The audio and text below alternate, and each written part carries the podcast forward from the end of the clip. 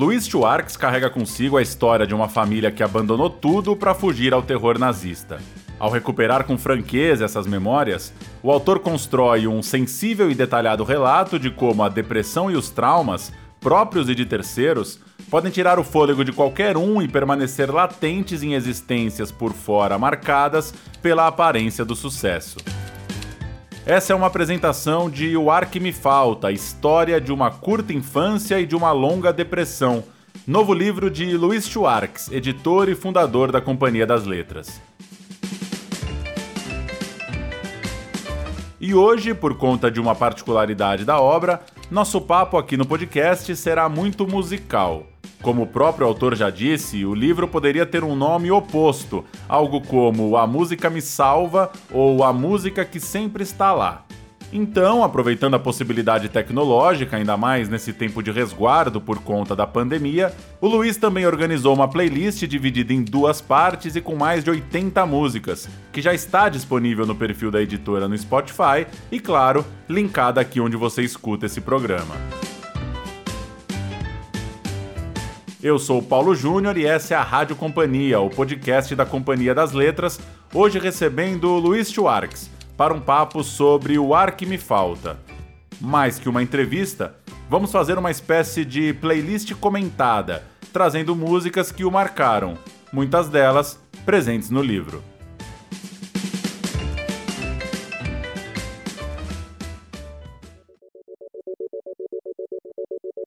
Luiz, antes da gente entrar na parte musical, queria fazer aquele rápido registro, aquelas questões mais convencionais que a gente pergunta sempre para os autores. O que lhe motivou a escrever esse relato tão pessoal, tão sensível? O que te levou, no fim das contas, a tocar esse projeto do Ar que Me Falta?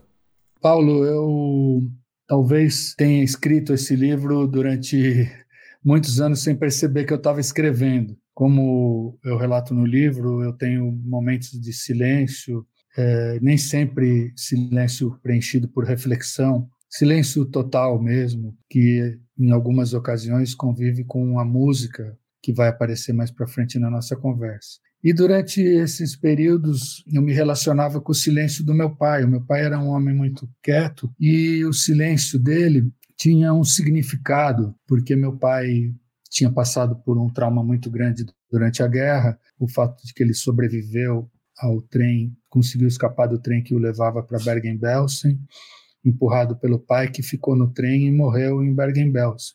Então meu pai não falava do passado, não contava. Normalmente as crianças tendem a idealizar o passado dos pais, mas sempre a partir de alguma coisa, de algum, o pai herói.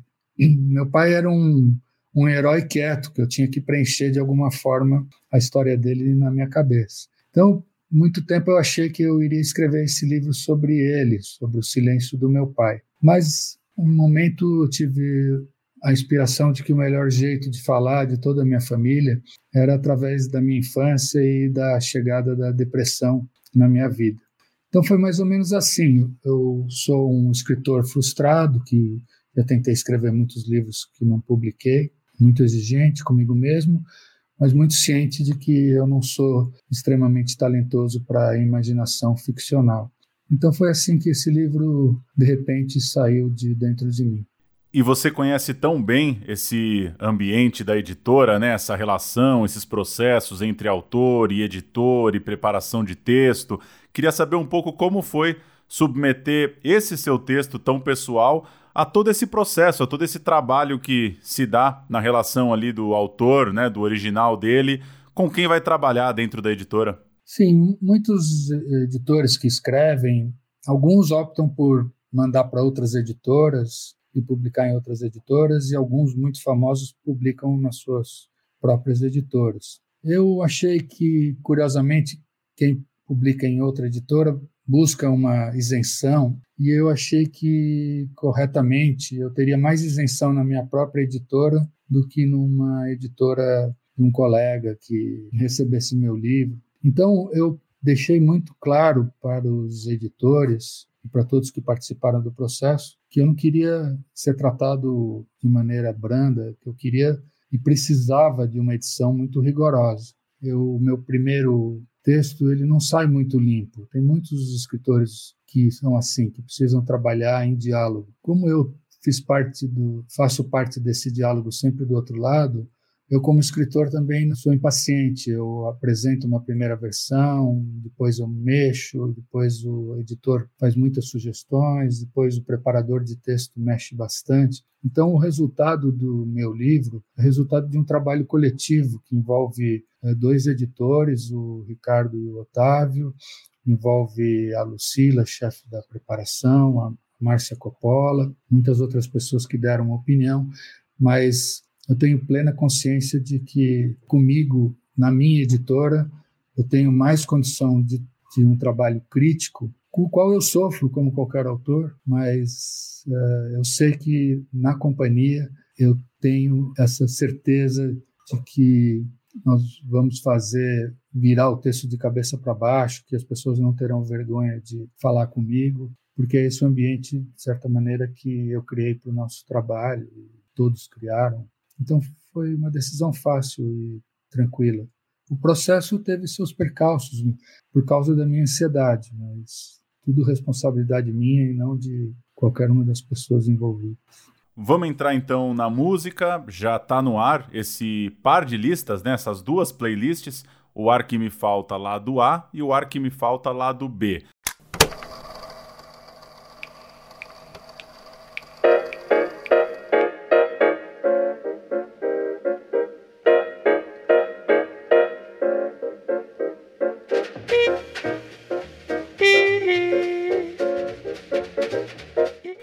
começar pelo lado A, Luiz, que tem 53 faixas que não estão citadas no livro, né? Não estão textualmente citadas no livro, mas que te acompanham e te acompanharam ao longo da sua vida. É uma escolha muito minuciosa, muito no, no detalhe. Então a gente vai passar por alguns exemplos para a gente tratar um pouco de como essas músicas chegam até você e que momentos elas remetem. Queria começar falando da figura paterna. Você listou algumas faixas que tratam dessa lembrança do seu pai, inclusive nas suas próprias palavras, você chegou a dizer quase foi um livro só sobre seu pai. Fala um pouquinho essas músicas da, da figura paterna, a importância delas nessa lista. É, eu acho que tem essa presença do meu pai é muito forte né, no livro, pelo enigma também que ele representou. E aí eu achei que muitas músicas da, desse lado A deveriam retratar ou a insônia dele, né, no Insomniac Lullaby, que vai ser minha também. Tem Guilt, que é uma música tremenda da Marianne Faithfull sobre o sentimento de culpa. Tem Yes, I Have Ghosts, que é sobre os fantasmas que assombram uma pessoa. Eu achei uma música absolutamente perfeita para o meu pai. Tem é, a música do Nelson Gonçalves, Naquela Mesa, ou Espelho, no qual um filho é, do João Nogueira, o filho quer ser igual, quer reproduzir um pouco o pai. Enfim, várias músicas que eu acho que ele entra assim, quase que diretamente. Vai, tempo vai. Ah, mas que saudade. Mas eu sei que lá no céu velho tem vaidade e orgulho de seu filho ser igual ao seu pai. De fato, isso de alguma forma explica.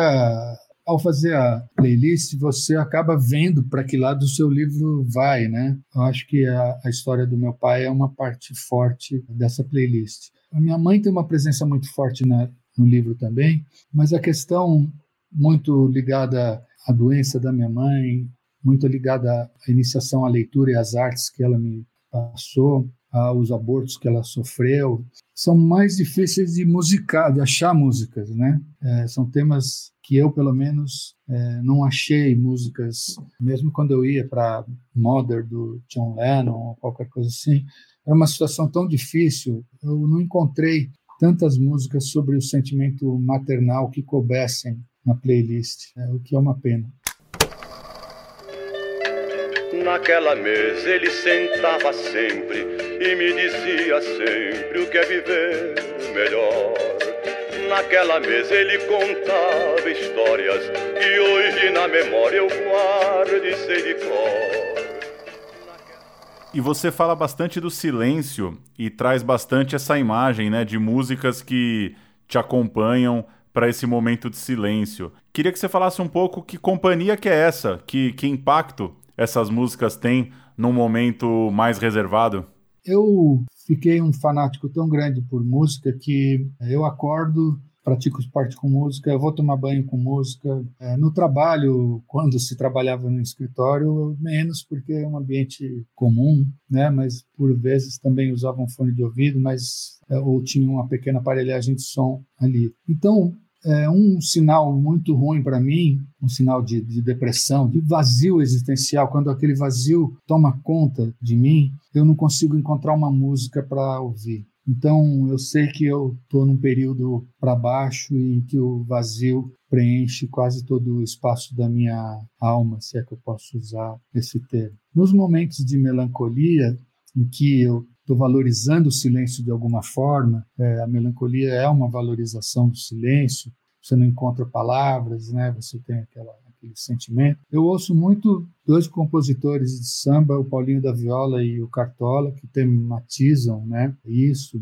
Paulinho da Viola é, muito diretamente, o Cartola um pouco, no Silêncio dos Prestes, ou, se não me engano, né, ou, ou, mesmo quando ele, ao falar que o, que o mundo é um moinho, de certa maneira, tem muito silêncio nessa frase num, num, mundo que é um moinho, há outras pessoas falando e tal. E o, o, o da Viola, como eu falei, de forma aberta, é buscando uma, um, um, samba sem melodia ou palavra para não perder o valor, a busca do infinito em outras canções. Uma vez muito jovem, eu escrevi um artigo sobre o Paulinho da Viola, publicado na Folha, se chamou Samba, Segredo e Silêncio. Eu acho que a chave do silêncio é uma chave para entender a obra dele. Silêncio puro favor, enquanto esqueço um pouco a dor do peito. Não diga nada sobre meus defeitos.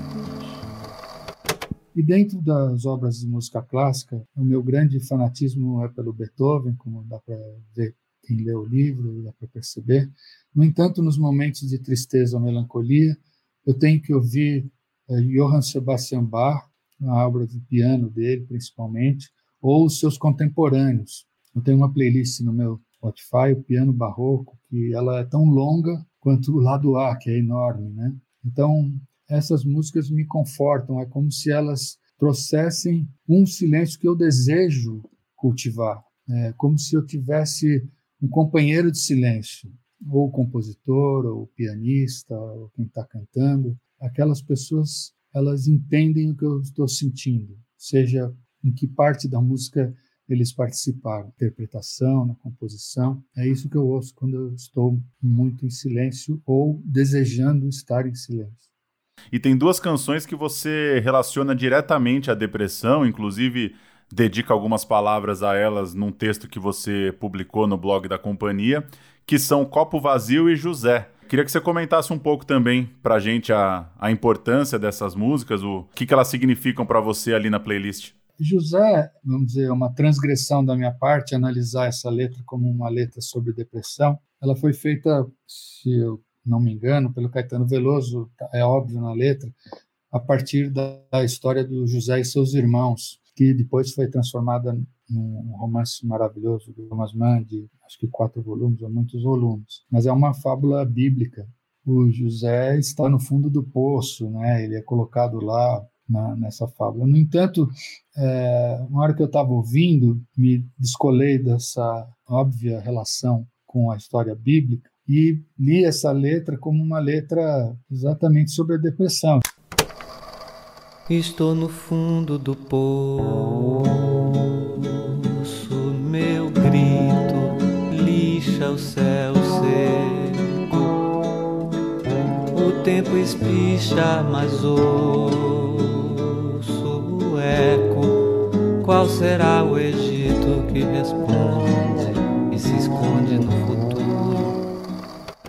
Um pouco assim, é, é, no final ele fala: enquanto espero, só comigo e mal comigo, no umbigo do deserto. No fundo, é essa frase final é uma definição quase perfeita para a situação da depressão. Copo vazio não é que eu ligue diretamente à depressão, eu ligo diretamente, eu fiz uma ligação também, vamos dizer, pouco usual, dessa letra com a psicanálise, com o tratamento para depressão. De alguma forma, o copo que é, está vazio, mas está cheio de ar, é a forma que uma boa psicanálise trabalha. A psicanálise vai procurar, é, dentro do vazio, um valor cheio. E o oposto também, que é, que é mostrado na, na letra da música, essa formação desses opostos o que é vazio e o que é cheio, eu queria falar em alguma música, colocar alguma música para explicar o quanto a psicanálise foi importante na cura da minha depressão. E eu, ouvindo essa música, eu falei, tá aí. O Gilberto Gil e o Chico Buarque nunca fizeram essa música pensando nisso, mas como os livros, as músicas são feitas também pelos seus ouvintes e leitores. Então eu transformei José de uma fábula bíblica numa música sobre depressão, na minha cabeça, e o copo vazio com uma música sobre psicanálise. Até contei para minha ex-analista, atualmente minha, minha amiga, eu falei, olha aqui, essa daqui é a melhor metáfora para psicanálise, a música do, do Chico Buarque e do Gilberto Gil. Interessante. E para a gente fechar esse lado A, a gente falou agora de duas músicas brasileiras, falar de duas músicas estrangeiras que acho que vale destacar também. São músicas que você também trata ali no seu texto no blog. Jeremy, do Pearl Jam, e o encontro com, com a música The Cham, do Fleetwood Mac. O que, que elas significam também para você?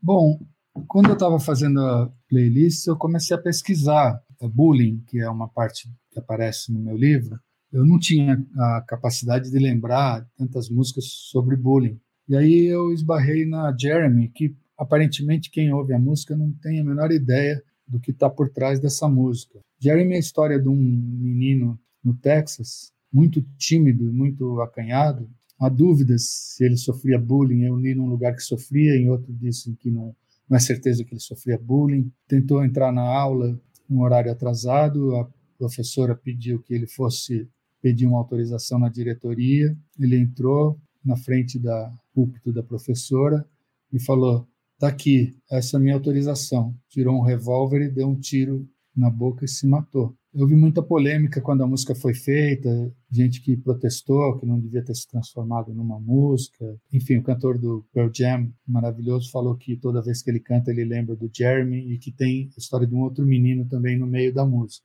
Então, foi um pouco assim uma música sobre ou sobre bullying ou sobre extrema timidez, né, e depressão. E é um hit do Pearl Jam, logo dos primeiros discos. E é curioso, né? Nós não sabemos muitas vezes por que que as músicas existem.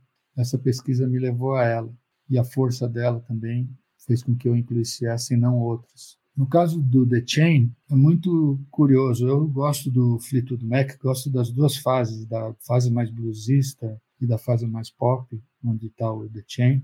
E eu também entrei num desses fóruns de internet sobre bipolaridade. Queria, queria saber se tinha alguma música que refletia bipolaridade, porque eu não sabia isso.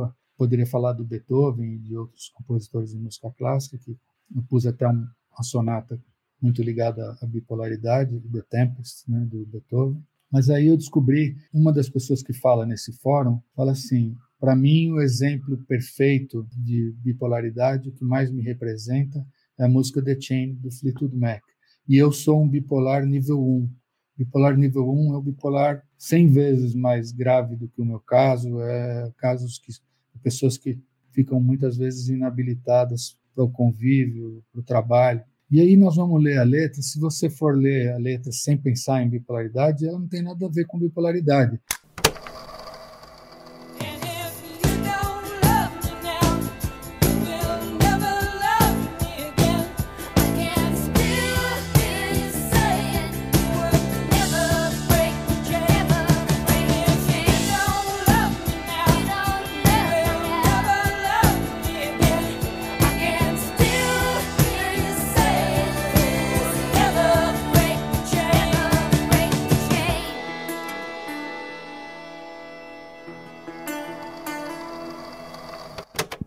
Você não me amar agora, você não vai me amar nunca mais. Por que, que isso representa uh, bipolaridade? Porque numa situação de extrema mania, um bipolar precisa de respostas completas e imediatas. Se a pessoa a quem você está pedindo apoio ou qualquer coisa assim, você não encontrar aquela resposta que você deseja e que a pessoa não é obrigada a saber, é terrível isso. Você é capaz de tomar uma atitude violenta contra si mesmo, contra uma parede, enfim.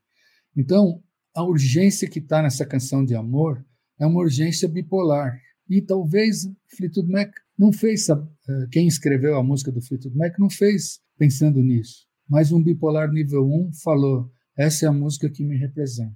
Eu fiquei muito impressionado com isso. Certo, vamos entrar no lado B, que é, digamos, menos pop, é, mais difícil sob algum ponto de vista.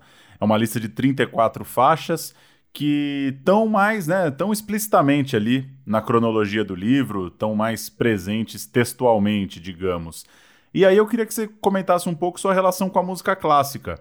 De onde ela vem, qual que é a presença dela na sua vida, o que, que você poderia falar? Claro que é um leque muito grande, né? São vários compositores aí, são várias linhas que você pode acompanhar, mas nisso que as pessoas entendem de forma geral por música clássica, qual que é a sua relação com esse tipo de música?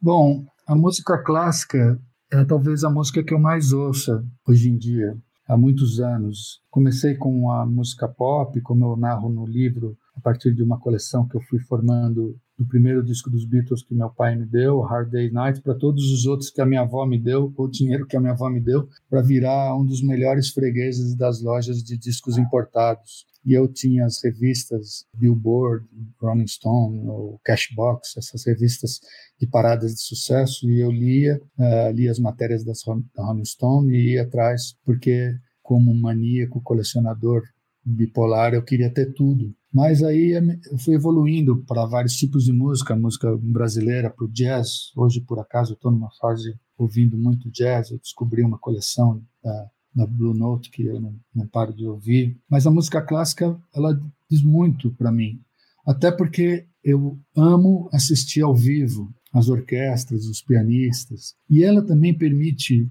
uma mania minha que é de procurar a perfeição. Qual que é a apresentação, a interpretação perfeita da sonata A Tempestade do Beethoven, que consta do, do lado A? eu fico ouvindo e comparando, e aí eu pego essa subjetividade dos intérpretes e procuro qual fala mais ao meu coração. Não tem, não tem regra para dizer essa é melhor que a outra.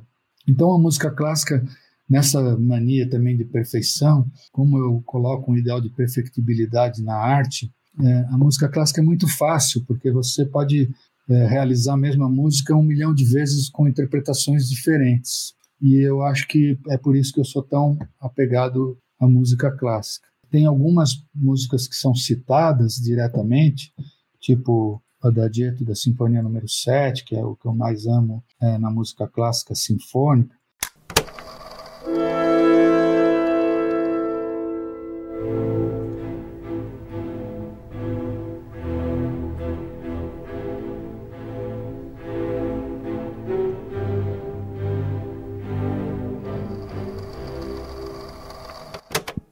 outras que eu faço uma ilação. Meu pai era cantor de coro de ópera, então o coro mais famoso e ainda diz respeito aos judeus e o que ele amava é o Vá Pensiero do, da ópera Nabucco do Verdi. Com o Nidrei eu não encontrei uma versão da própria reza muito bonita para colocar, então eu coloquei a transcriação feita pelo Max Bruch, que é lindíssima, como se fosse uma obra um concerto para violoncelo. O próprio Kadish, eu também passei dias procurando a Reza dos Mortos e eu encontrei a melhor reprodução para a playlist numa obra do Ravel.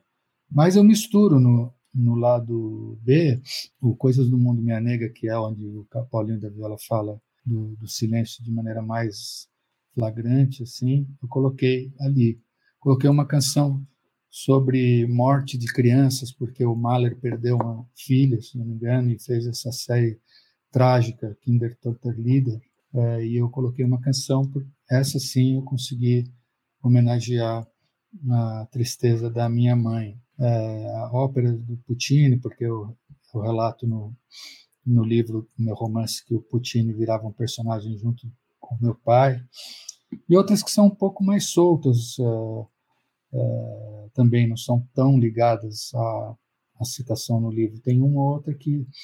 E curioso, tem uma que vale a pena dizer. Eu, eu menciono um, um romance fajuto que eu escrevi, em que um personagem eh, era ficcionado por um pianista, uma história que de fato ocorreu, um pianista que foi tocar a véspera da morte, conseguiu tocar o concerto inteiro, com exceção de uma música.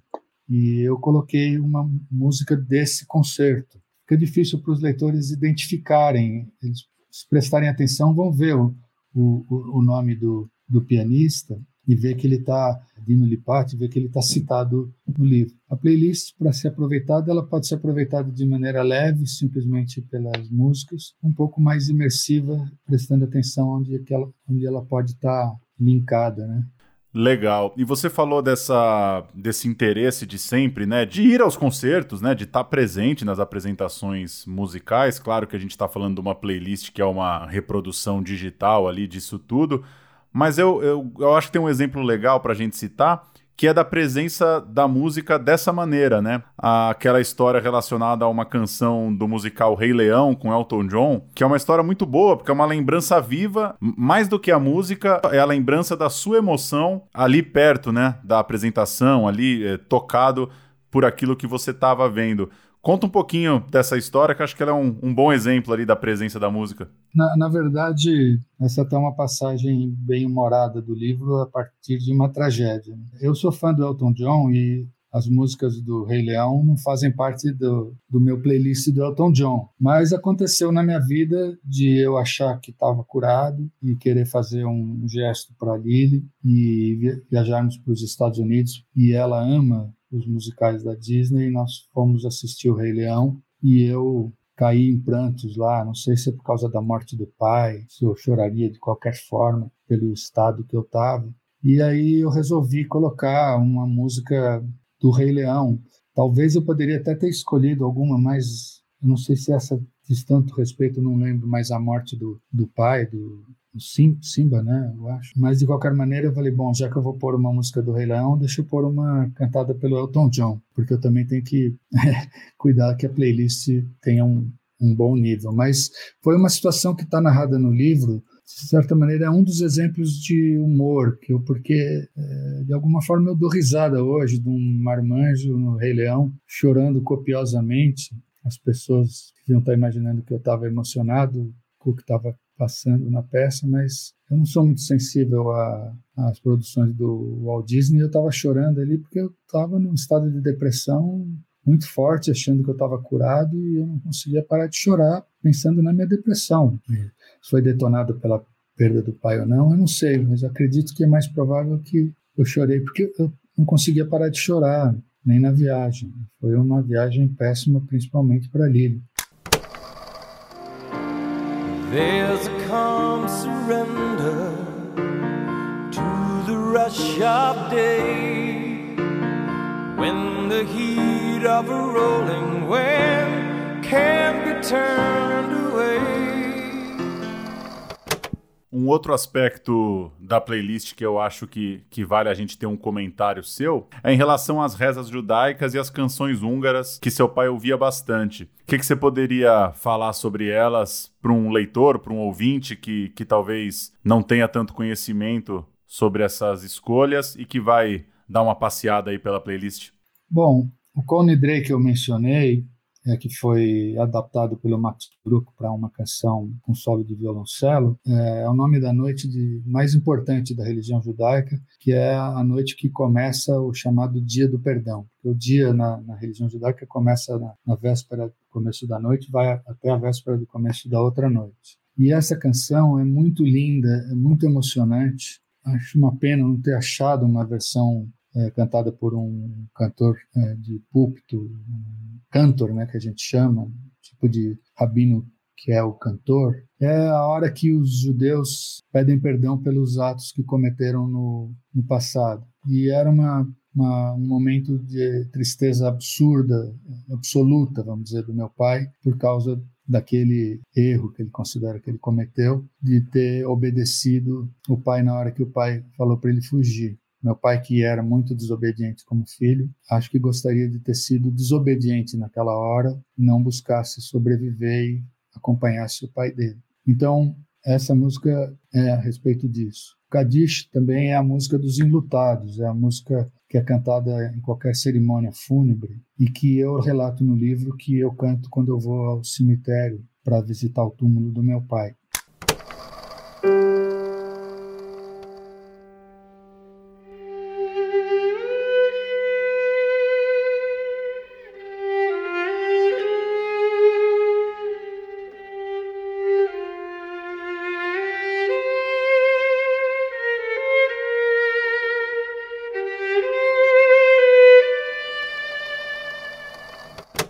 Essas duas são as rezas judaicas que aparecem, né, embora não na versão, é, vamos dizer, religiosa, na versão adaptada. A parte, é, acho que essas são as. A música húngara que você me perguntou, eu fiquei procurando, porque meu pai gostava muito de cantar em festas. Ele, nas festas, parecia outra pessoa. Eu já não sou festeiro, ele era um depressivo festeiro, eu sou um depressivo não festeiro. E ele cantava, é, ele tinha uma voz muito bonita e ele cantava, eu digo no, no, livro que ele cantava músicas ciganas como se fosse um tenor de ópera, Verdi ou Puccini, que ele tanto gostava.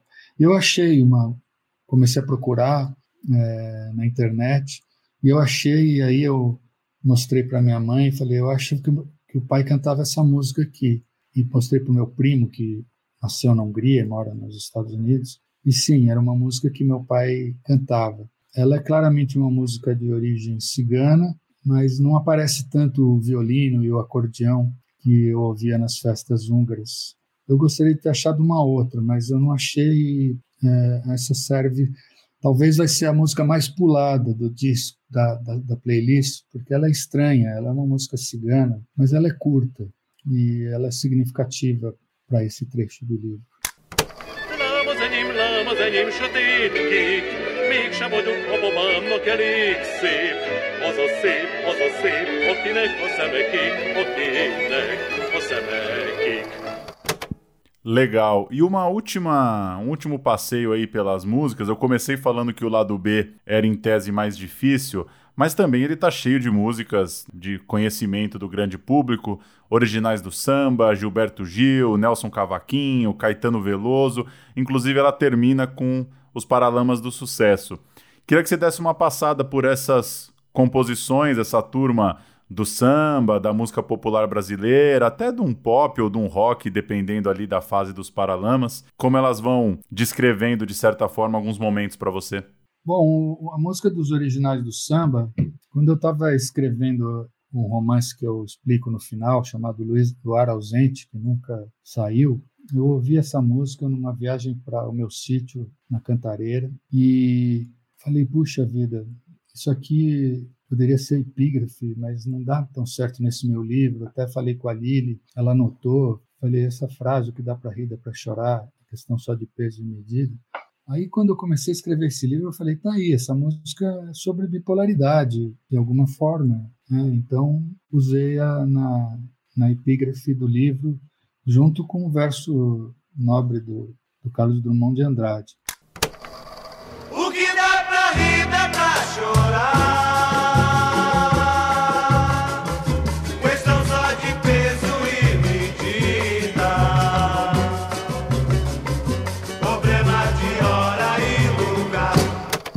O Caetano ele entrou de uma maneira bem curiosa, porque tem uma passagem do meu livro que eu falo que eu era de uma fase muito arrogante, que eu era dono da verdade. Então eu coloquei no lado A é, eu sou o bom e no lado B é super bacana. A música do Gil ela entra porque numa passagem eu conto também como eu ficava assistir escondido na casa dos meus avós os festivais da Record e domingo no parque não na época na época eu fiquei entre Roda Viva e Alegria Alegria mas o domingo no parque, hoje, ouvindo com, com, com o perdão dos meus amigos, compositores das outras músicas, eu acho o Domingo no Parque uma obra-prima, então eu quis representar esse momento com essa canção. Sérgio Sampaio entrou porque tinha que entrar e o lado A já estava muito cheio e Eu tô doente do peito, eu tô doente do coração. A minha cama já virou leito. Disseram que eu perdi a razão. Eu tô maluco da ideia, guiando o carro na contramão. Mesma coisa com a Luz Negra, uma... Nelson Cavaquinho é o grande cantor da depressão. No entanto, a maior parte das músicas dele são ligadas à depressão amorosa, à desilusão amorosa. E essa eu achei que era um pouco menos. E eu tinha terminado, como terminei o outro lado, com Canções para Cima, Happy e Ombra My Few, né, que fala de uma árvore que dá sombra mesmo. E já estava com a, a, essa playlist pronta quando meu filho Pedro me falou: Puxa, Lanterna dos Afogados tinha que entrar na sua playlist. E aí eu fui olhar, fui ouvir a música e achei também a, a luz, a pessoa esperando por uma ajuda que vai chegar e vai tirar ela do túnel dos afogados, do, do lugar dos afogados. Quer dizer, então essa lanterna que está chamando uma ajuda, e essa ajuda na música parece que vai chegar. Eu falei, putz, é o final perfeito. Essas duas músicas são, ou essas três, são o final perfeito que eu quis fazer finais para cima, né? No lado A, os finais também são, são finais com duas músicas para cima. Convite para Nascer de Novo, do Erasmo Carlos, é uma música quase literal, é literal, de uma pessoa que sai da depressão. E Here Comes the Sun, nem preciso dizer, né? É o sol que está chegando. Então, eu acho que a lado A ficou um pouco grande, não sei o que, que os ouvintes vão achar, mas daria para ser o triplo de tamanho das músicas que eu fui selecionando ligadas à depressão, solidão, é, saudade do pai, insônia. É um repertório muito rico, né? Que a gente Lítio tem a música do Nirvana, Caprichos do Destino sempre foi também uma das minhas músicas dos momentos deprimidos, né? E o meu mundo caiu também que eu escolhi para uma passagem quando começa começo a identificar minha depressão, que é quando eu vou resolver uma briga dos meus pais muito séria. E aí que foi que o meu mundo caiu. Meu mundo caiu e me fez ficar assim. Você conseguiu e agora diz que tem pena de mim. Maravilha, eu reforço o convite então para quem vai mergulhar no livro ou quem já leu O Ar Que Me Falta, procurar aí no perfil da Companhia das Letras no Spotify, vai estar tá linkado aqui também nesse programa, as duas playlists montadas pelo próprio autor. Tem também um texto do Luiz no, no blog da companhia, o próprio lançamento online, né, com a presença do Drauzio Varela, tá no YouTube da editora também. Muito material para acompanhar a leitura.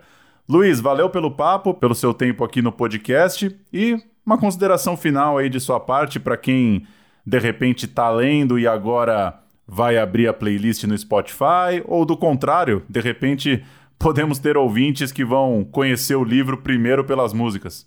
Bom, eu sempre li músicas e ouvi livros, porque a música, se não está tocando enquanto eu estou lendo, ela está girando na minha cabeça. E quando eu estou ouvindo uma música, de alguma forma, eu também estou criando uma fantasia para essa música, ligando com alguma passagem da minha vida, com algum sentimento que eu estou tendo, com alguma saudade, por exemplo.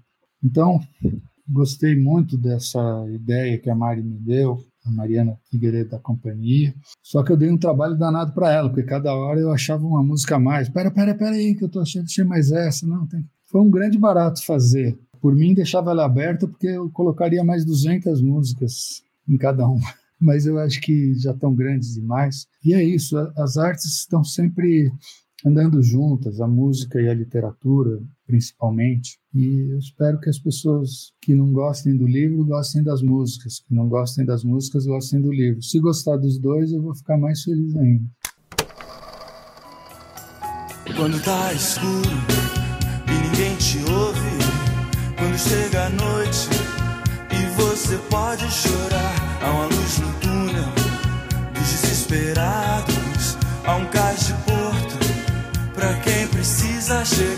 Entro na lanterna dos afogados.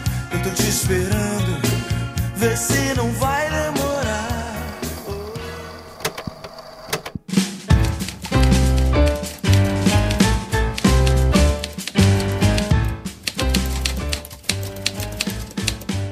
É isso, ficamos por aqui com mais uma edição da Rádio Companhia. Envie suas críticas e sugestões para rádio@companhiadasletras.com.br até semana que vem, tchau.